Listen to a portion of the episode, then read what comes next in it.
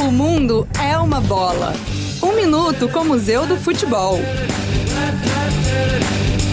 Sabia que nem sempre os goleiros usaram luvas durante as partidas de futebol? O pioneiro foi o goleiro alemão Rainer Stufald, que jogava com luvas de lã nos anos 1920. Depois de jogar na Europa, Jaguaré trouxe a novidade para o Brasil, mas acabou abandonando o acessório por causa do calor. Moacir Barbosa, homenageado pela atual exposição do Museu do Futebol, jogava sem luvas. E na Copa de 1970, que sagrou o Brasil como tricampeão do mundo, Félix só usou luvas na final. Luva de goleiro é o que não falta na exposição Tempo de Reação 100 anos do goleiro Barbosa, em cartaz no Museu do Futebol.